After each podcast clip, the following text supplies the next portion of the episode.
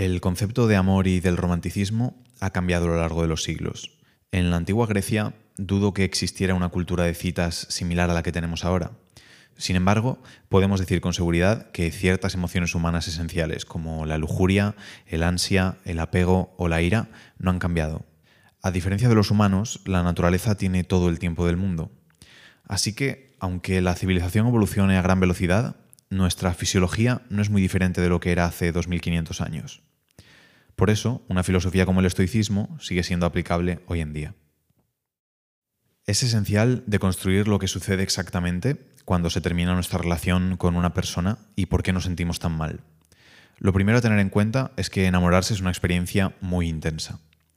Nuestros cuerpos producen sustancias químicas que nos hacen sentir muy bien y llegado el momento, la única persona en la que podemos pensar es de la que estamos enamorados.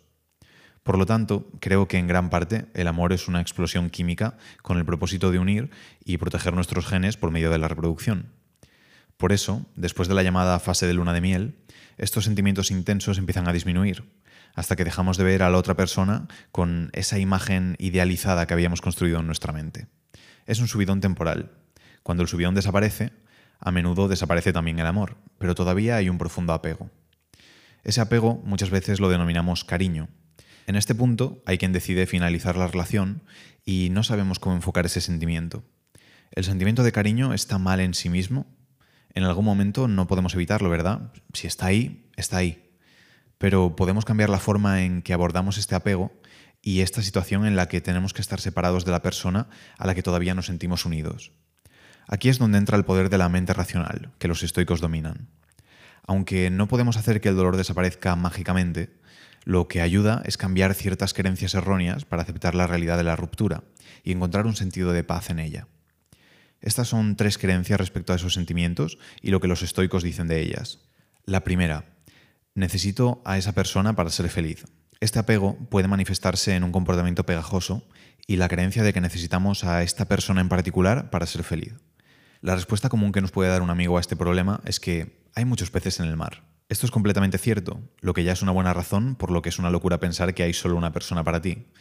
Pero esto no suele ser consuelo ni resuelve realmente el problema, porque no importa si hay uno, diez o diez millones de peces en el mar, el pez sigue siendo algo externo. Así que, teóricamente, todavía es posible que no podamos obtener ninguno de estos peces, incluso si hay muchos de ellos. Está más allá de nuestro control.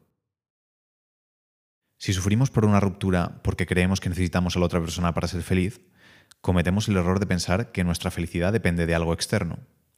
Aquí es donde el estoicismo está firmemente en desacuerdo. Según la filosofía estoica, la virtud es lo único que necesitamos para ser felices. Además, vivir una vida virtuosa está completamente bajo nuestro control. El romanticismo, una relación, el matrimonio e incluso tener una familia son todo cosas innecesarias para la felicidad. Y sinceramente, también son factores poco fiables. Los estoicos los llaman indiferentes preferidos. Los indiferentes preferidos son agradables de tener, pero no son obligatorios para vivir una vida feliz. La segunda, esa persona debería ser mía. Esta es una creencia o idea que evoca mucha ira en la gente. Puede ser que comencemos a ver a la otra persona como una posesión o al menos un factor en la vida al que tenemos derecho. Esta idea a menudo va de la mano de los celos, que es básicamente un miedo a la pérdida. Cuando esta persona decide romper con nosotros, nos sentimos heridos y pensamos que la razón para la ruptura es de alguna manera injusta. En caso de divorcio, podríamos sentirnos especialmente perjudicados porque nuestra pareja rompió la promesa de permanecer juntos hasta que la muerte nos separe. Además, cuando la ruptura implica infidelidades o engaños, nos sentimos traicionados. Cosas como la monogamia o la exclusividad sexual no siempre han sido la norma, son meros conceptos aplicados en estructuras sociales y parte de, por ejemplo, la religión moderna o las tradiciones.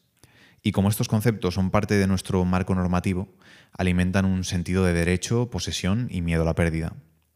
En la actualidad, con una libertad sexual cada vez mayor en todo el mundo, las aplicaciones de citas y la disminución del valor en lo que respecta a la idea del matrimonio, las posibilidades de que las relaciones se desmoronen son altas. Así, las rupturas son cada vez más comunes y también la infidelidad. El filósofo estoico Epicteto nos dejó con un concepto acerca de cómo debemos posicionarnos nosotros mismos hacia la pérdida de las cosas que amamos. Decía, nunca digas lo he perdido, sino lo he devuelto. ¿Ha muerto tu hijo? Lo has devuelto a quien te lo había dado. ¿Ha muerto tu mujer? La has regresado a quien te la dio. ¿Te han quitado tus propiedades? También eso ha restituido. Pero dirás, el que me las quitó es una mala persona. ¿Y a ti qué te importa en qué manos pone lo que devuelves a aquel que te lo ha dado? Mientras te lo haya dado a ti, cuídalo, pero no lo consideres tuyo, del mismo modo en que el viajero no considera suya la posada donde se aloja. Tercera, no voy a ser capaz de superarlo. El dolor insoportable que trae una ruptura hace que parezca casi imposible superarlo. Pero el cliché es realmente cierto, el tiempo todo lo cura. Como el filósofo estoico y antiguo emperador romano Marco Aurelio dice, unas cosas ponen siempre su empeño en llegar a ser, otras ponen su afán en persistir, pero una parte de lo que llega a ser se extinguió ya. Flujos y alteraciones renuevan incesantemente el mundo, al igual que el paso ininterrumpido del tiempo proporciona siempre nueva la eternidad infinita. Eso sí, el dolor es algo con lo que podemos trabajar. Luchar contra él es lo que no nos va a ayudar. Lo mejor es reconocer que está ahí. Algunas personas intentan superar la ruptura y evitar el dolor por medio de prácticas muy negativas.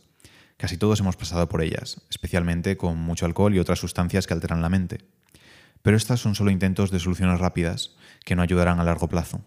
También, a menudo, nos solemos aislar después de una ruptura, lo que es solo bueno con moderación. Lo ideal es que el tratamiento del dolor sea una combinación de compromiso activo con el mundo y momentos de soledad para realmente sentarse con él. Esto último es importante, es abrazar lo que está ocurriendo y simplemente soportar el desapego. Es un proceso lento que puede llevar meses o incluso años. Con el fin de aprender más sobre cómo los estoicos veían el dolor inmediato después de un evento desafortunado, podríamos recurrir a Séneca. Séneca no solo era un filósofo estoico, también era un político de gran poder en el Imperio romano, hasta que fue acusado de adulterio con la sobrina del emperador. Fue exiliado a Córcega y entonces le escribió a su madre para consolarla porque sufría por su ausencia. Sabía que no se deben combatir de frente los dolores en la violencia de su primer arrebato, porque el consuelo solo hubiese conseguido irritarlo y aumentarlo. Así como en todas las enfermedades, nada hay tan pernicioso como un remedio prematuro. Esperaba, pues, que tu dolor agotase sus fuerzas por sí mismo y que, preparado por la dilación para soportar el medicamento, permitiese tocar y cuidar la herida. En pocas palabras, deja que las lágrimas fluyan, permítete ser humano primero. Cuando el shock inicial disminuya, veamos si la filosofía estoica puede ser aplicada como cura para la herida. Y si tienes alguna duda, solo tienes que preguntarte, ¿qué haría un estoico?